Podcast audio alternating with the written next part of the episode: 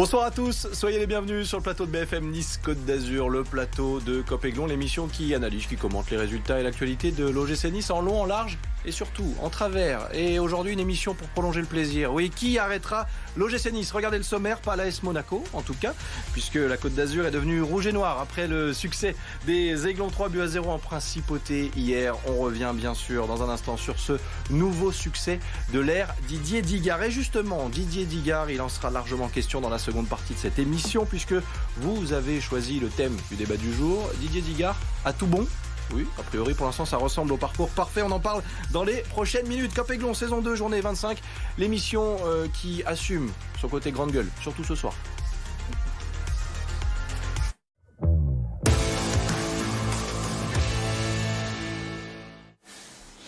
Et pour m'accompagner autour de la table, ils sont trois, comme d'habitude. Mais euh, le titulaire indiscutable de cette émission, c'est Alric. Salut Alric, comment ça va? Bonsoir Sébastien, ça va très bien. Une victoire dans le derby, un très beau plateau ce soir. Très heureux. Très beau plateau parce que oui, j'évoquais le côté grande gueule. C'est euh, la grande gueule niçoise la plus célèbre, certainement, de France. Euh, supporter passionné de l'OGC Nice. Soyez indulgent avec lui. Aujourd'hui, c'est sa première télé.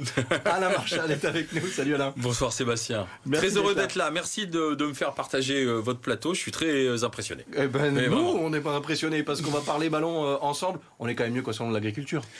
Voilà, ça c'est pour Truchot. Là, c'est voilà, c'est lui qui assure. Moi, je suis ravi d'être euh, dans le studio avec les couleurs rouges et noires qui sont là. C'est un vrai bonheur. Bon, on est mieux, c'est vrai. Même si on a vu quelques chèvres de temps en temps, parfois aussi ici. On a connu des wagons. Hein. Oui, oui, oui. il est supporter de l'OGC Nice. Il a tout simplement envoyé un mail à la rédaction pour participer. Quelques jours après, il est sur le plateau de Copéglon. Merci Daniel d'être là. Bienvenue. Bonsoir Sébastien. Merci de m'accueillir dans cette belle émission. Eh ben, merci beaucoup. Ça part bien. Dis donc des compliments. Et je crois qu'Alric va continuer d'en faire parce qu'il y a la petite minute, le petit billet d'humeur consacré à quelqu'un qu'on adore à l'OGC Nice. Ben moi, je voudrais rendre hommage à Dante qui, hier soir, a, disputé son 231e match sous le maillot de l'OGC Nice, qui fait de lui le joueur le plus capé de l'ère moderne depuis la remontée. Donc, ça fait une vingtaine d'années. Il dépasse Olivier Chouafny qui était à 230.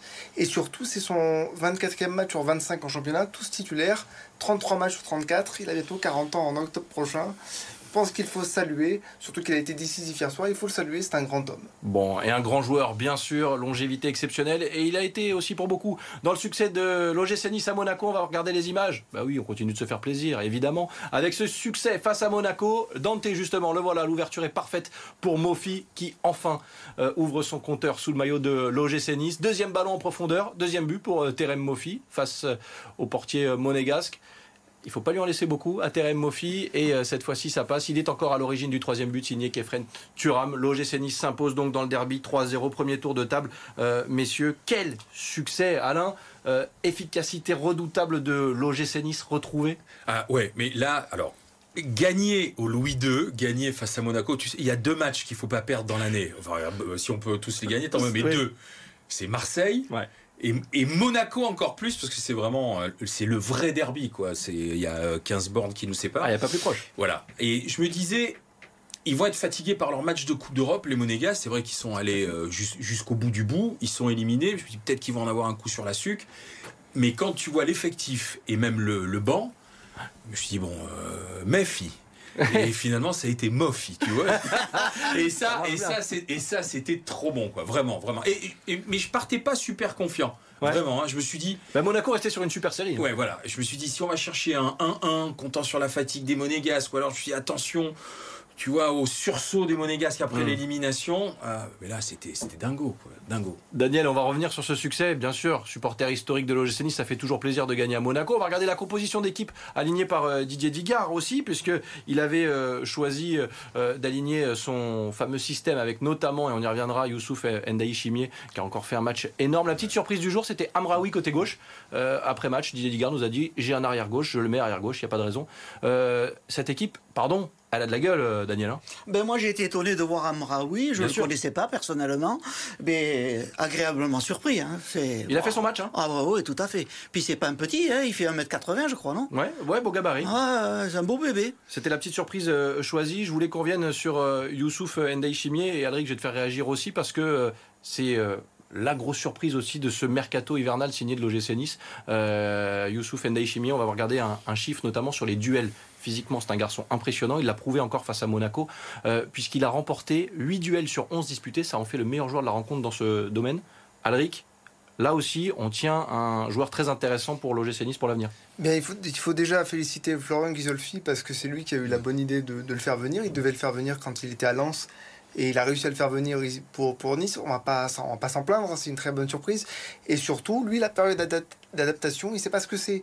C'est-à-dire qu'il est arrivé tout de suite, il s'est intégré. On a l'impression que ça fait 10 ans qu'il joue. Euh, il met des tampons, il court vite, il est puissant, il est impressionnant physiquement. Non, c'est vraiment une très bonne surprise. C'est une caisse, hein, il a du coffre. Comme ah ouais, ouais. Moi, il me fait penser un peu à Michael Essien à l'époque olympique lyonnais, plus costaud physiquement. C'est un peu ça. Et en plus, il peut être buteur. On a pu, on a, il aurait pu deux trois fois hier, hier par deux trois percées, euh, arriver à, marquer des buts, mais non, c'est intéressant. hier au soir, vraiment, enfin, ce qui m'a impressionné, hein, c'est l'espèce de tu sais, de, de, calme. Sérénité, ouais. De sérénité, tu vois, dès le début, après le premier but, on a un rouleau. C'est ça. Tu vois, qui s'est mis en place le milieu, tu vois, qui montait, ça jouait haut, et même les, attaquants qui, étaient les premiers défenseurs sur le. Ouais, Gaëtan Laborde notamment. Mais c'était, mais c'était incroyable. C'est ça qui était très impressionnant hier, franchement. Tu parles de euh, sérénité, Alain. Euh, il incarne cette sérénité. C'est l'entraîneur niçois Didier Digard qu'on va écouter en conférence de presse, bien sûr. Euh, il y avait qu'un seul Dédé, il y en a deux maintenant. Didier Digard, on l'écoute après ce succès niçois en principauté. On peut parler d'une grosse prestation de de Nice, c'est sûr. On avait en face un, un bel adversaire, mais euh, on était bien préparé. Les joueurs étaient euh, convaincus de, de pouvoir le faire, ils l'ont fait. Je l'ai dit, sincèrement, on a, on a décidé de, de foncer euh, tête baissée, de faire le, le point à la fin. Donc voilà, on va pas la relever tout de suite, on va continuer de travailler très fort et, et finir la saison avec le, le plus de, de certitude et de confiance possible. Il est serein, Didier Digard. Il a raison, sûr de sa force, de la force de son euh, effectif. Euh, L'OGC Nice euh, qui a donc plié ce derby en 45 minutes. On va pas on va pas bouder notre notre plaisir avec un chiffre encore un 44 contre l'Est Monaco. L'OGC Nice n'a eu le ballon que 44% du temps tout était prévu, Alain. C'est-à-dire que Didier Digard et son staff ont analysé l'AS Monaco, ça s'est passé face à l'Everkusen, il fallait les laisser venir, pas forcément d'énormes pressing, et puis derrière, planter à chaque sortie, ça a marché à 100%. Ah oui, comme l'a dit Digard, voilà, on a, ils, ont joué le coup, mais avec l'efficacité redoutable, l'effectif. Enfin, visiblement, ce que réussit Digard de, manière euh, parfaite, c'est faire passer les consignes, mmh. les, les, gars les, les appliquent, et puis, euh, et puis le, le, collectif qui vraiment se trouve rapidement. Alors bien sûr, après on pourra chipoter. Enfin, je sais pas ce que vous en pensez. Il peut y avoir il y a un peu de déchets, il y a des, il y a des petits travers. Mais c'est la marge de progression de cette équipe aussi. Mais sinon, euh, hier, la copie rendue, parfaite, 3-0 à Monaco, plié en 45 minutes. Merci, bonsoir, euh, bonsoir les princesses, euh, bonne nuit. et nous, on rentre, comme on disait avant, on vient, on gagne et on s'en va. Ben, c'est on, a pas on a le train, on rentre, et c'est rapide et c'est plié. Mais oui, ça va vite. C'est tout à fait ça. Daniel, mais je suis d'accord. On, ressent une sérénité. Je crois que c'est à l'image de, de l'entraîneur. Ouais. Voilà. C'est lui qui fait passer tout ça. Et je dirais même plus les les, remplaçants, même s'ils ne jouent pas, sont prêts à tout donner pour le, pour le club, pour l'équipe. Bon, bien évidemment, messieurs, on ne peut pas parler de ce match à Monaco. Dans un instant, on évoquera Didier Digard, évidemment, euh, en, un peu plus en profondeur, j'allais dire, mais on ne peut pas évoquer ce derby sans parler de Terem Mofi.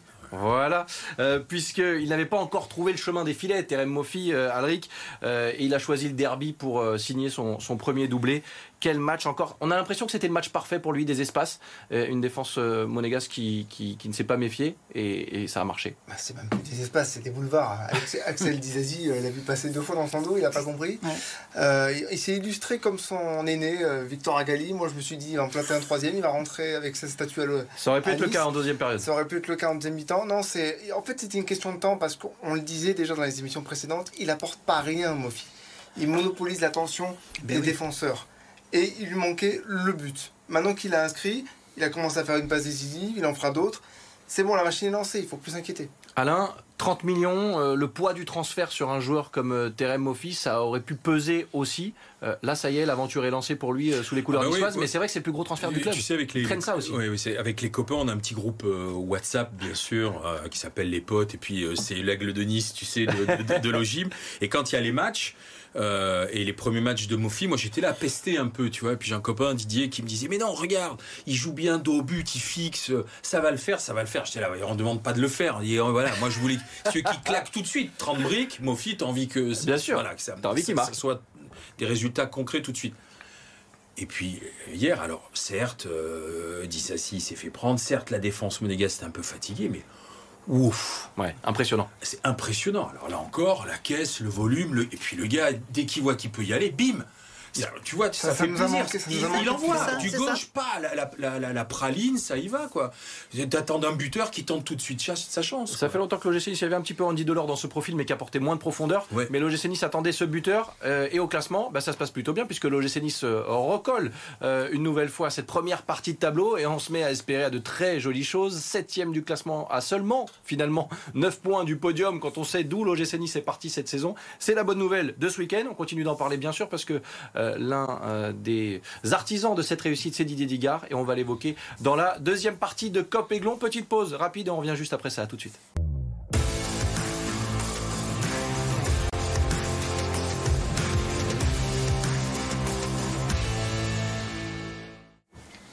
On est de retour sur le plateau de Copéglon en partenariat avec Radio Émotion. Vous continuez de réagir, de réagir, bien sûr sur euh, les réseaux sociaux avec le hashtag Copéglon en plateau. Alric, Daniel, supporter du gym, lui aussi supporter du gym. Alain Marchal, notre grande gueule du soir et ça fait plaisir de l'avoir. Merci encore Alain d'être là Je t'en prie. pour parler du gym en plus et un gym qui va bien.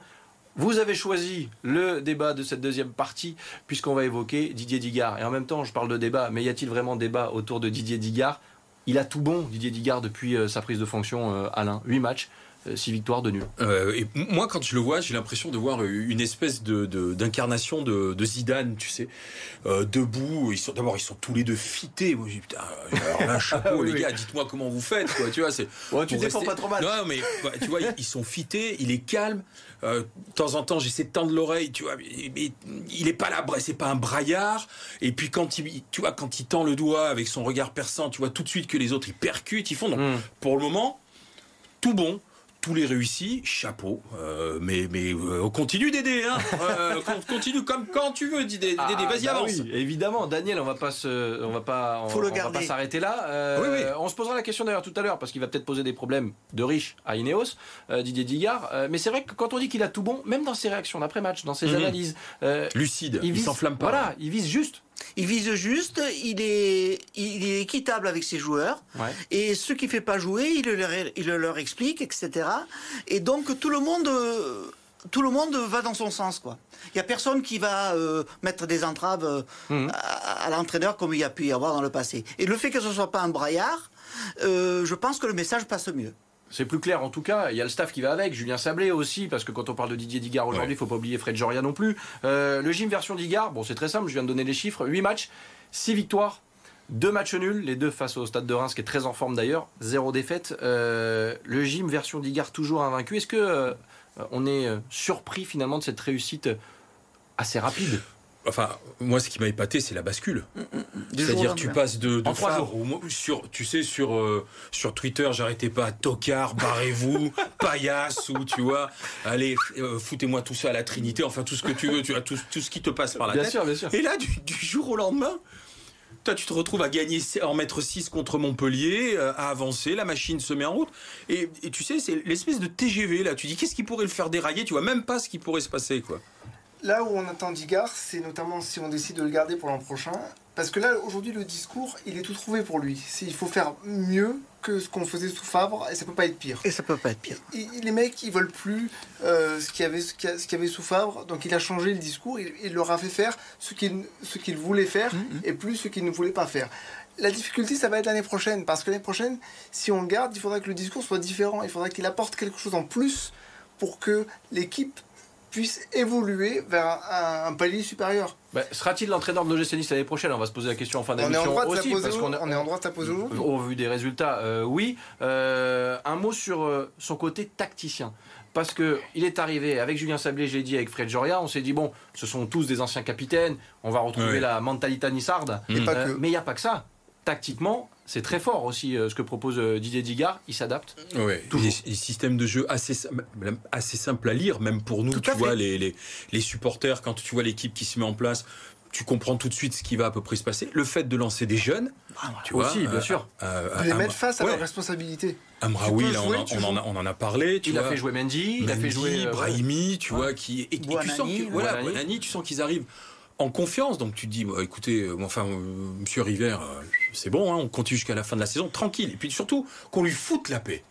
Et je crois que River et les autres, ils ont compris. Là, ils, ils sont dans une espèce de bulle positive. Foutez-leur la paix. Hein. Laissez-les bosser. Vous en coulisses, travaillez. Mais voilà, surtout pas d'interférence dans le vestiaire, qu'on garde cette espèce de calme et de sérénité. Quoi. Et ça, ça fait du bien à tout le monde parce que Florent Ghisolfi, bah, lui, il peut euh, travailler tranquillement sur le mercato d'été. Et je pense que tout le monde est en train de retrouver une sérénité. Les supporters sont aux anges, on va pas se, va pas se plaindre, hein, pourvu que ça dure. Et tu vois, tu parlais même de Dante. Hmm Regarde le Dante euh, sous, sous, sous, sous Fabre, le Dante maintenant, la transversale qui, qui, fait. Ah regarde, regarde Schmeichel aussi le, ballon presque, qui donne un ballon de but presque euh, à, à, Mofi sur une Enfin, c'est un truc de, fou. Tout le monde est en confiance, tout leur réussit, quoi. Et en plus, on prend pas de but. Ce qui est en plus euh, très. Euh, combien de matchs qu'on prend pas de but là? Ça fait un petit moment, puisque 21 buts encaissés. 21 buts encaissés, le GC c'est la deuxième meilleure défense de Ligue 1. Seul Lens a fait mieux avec 20 buts. Donc il y a cette sérénité, et on va y venir d'ailleurs, parce qu'on terminera l'émission là-dessus. Digard, c'est mentalité, sérénité. On a l'impression que ce sont les raisons du succès aussi. Euh, on l'a évoqué. Euh, il a tout changé, Daniel. Et confiance. T'oublies la confiance. Et confiance aussi. Il a tout changé. On le voit sortir du match contre Monaco. Un petit salut aux supporters. Il Il hmm. vient même pas célébrer avec les joueurs. Euh, Sob, je reste à ma place. Il, a, surtout donné de la confiance à ses joueurs qu'ils avaient perdu, je pense. Et de la considération. C'est important la considération. Dans n'importe quel corps de métier, c'est important.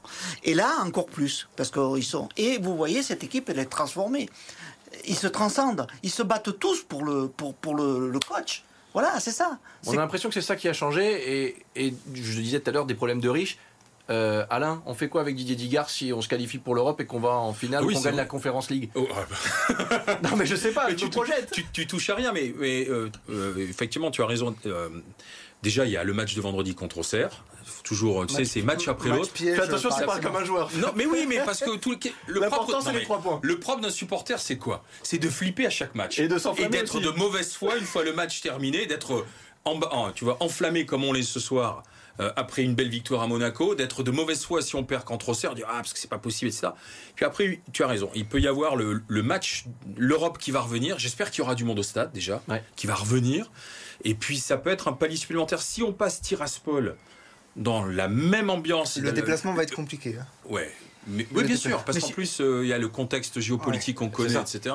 Mais si on passe, si on passe Tiraspol, là, dans la tête, on va, tout, tout, pourra être permis, quoi, de, de, rêver, de se dire on continue, on avance. Surtout si le PSG, surtout si le PSG se fait sortir par le Bayern, la seule équipe qui restera en, Coupe d'Europe. Oh, il y en a un qui va rentrer sur Paris avec une banane juste là, tu la Marshall. Non, mais c'est vrai, réfléchis. Eh, bien S'il garde le même état d'esprit, il n'y a, a, pas de raison. Il y a pas de raison. Évidemment, voilà, on s'enflamme, c'est normal, c'est le but aussi de Copé. Mais oui. Euh, avant un dernier tour de table et de se dire au revoir parce que ça passe beaucoup trop vite, on jette un, un petit coup d'œil au euh, sujet multisport de la soirée et bien sûr, on se dit au revoir juste dans la foulée. Après ça, quelques images. Saint-Raphaël poursuit sa remontée en Star League. En déplacement à Chartres pour le compte de la 18e journée, les Varois ont longtemps couru après le score. Tout s'est joué dans le Money Time. Perte de balle chartraise, dernière opportunité pour Saint-Raphaël et but salvateur de Benjamin Bataille. Victoire 30-29, la deuxième consécutive pour les joueurs de Benjamin Bro. Après une première moitié de saison décevante, Saint-Raphaël, dixième de Star League, peut encore rêver de Coupe d'Europe, avec 7 points de retard sur la cinquième place occupée par Toulouse. Vendredi, gros choc au menu, le SR VHB recevra Montpellier, co-leader du championnat. Un match au scénario indécis et une véritable victoire de prestige. Samedi, le RC Cannes recevait Nantes, leader de Liga. Mené 2-7-1, les Canoises remportent la quatrième manche à l'arraché 25-23. Les joueuses de Philippe Schiavo s'imposent finalement 15-10 au tie-break. Troisième succès de rang pour Cannes, septième du championnat est bien parti pour accéder à la phase finale. À cinq journées de la fin de la saison régulière, le Canet 6 est également en bonne posture après sa victoire 3-0 dans la salle de Terville-Florange. En plein carnaval, les Aigles de Nice ont vu défiler les buts face à Angers. Pourtant, sur la glace de Jambouin, la différence de classement ne s'est pas trop fait sentir. Durant le premier tiers-temps conclu sur un score de parité, un but partout grâce à Norbert Abramov. La suite est plus compliquée. Les Ducs, quatrième de Ligue Magnus, s'inscrivent trois buts en deuxième période, puis un autre dans le troisième tiers-temps pour s'imposer 5-1. Deuxième revers consécutif pour les Aigles, onzième du championnat à 10 longueurs du premier non relégable avant le déplacement à Mulhouse demain. Nous, on poursuit le débat Ouais. même pendant les magnétos, c'est comme ça que ça se passe. Et euh, pour terminer euh, cette émission, bien sûr, on va jeter un œil au calendrier qui attend euh, les Aiglons sur ce début du mois de mars avec euh, le match face à Auxerre. On en a parlé il y a quelques instants. La Coupe d'Europe, évidemment, capitale. Un déplacement à Nantes avant de recevoir Lorient. Dernier tour de table, donc, messieurs. Alric, la question, je vais la poser euh, à vous trois. Euh, Jusqu'où peut aller cet OGC Nice? Jusqu'en haut, le plus haut possible. C'est bête à dire, mais c'est ça qu'il faut maintenant. Ils ont dit qu'ils allaient baisser la tête et foncer droit devant. Faut pas s'arrêter maintenant. Pas prendre un mur non plus. Quand on baisse la tête, on peut prendre un mur. Non, mais justement, en ce moment, le Digard, il voit les murs où ils sont placés et il les aide à, à les éviter. Bon, euh, Alain, euh, cet OGC Nice, euh, forcément, on se remet à y croire. euh, Ouais. Et euh, le discours est clair.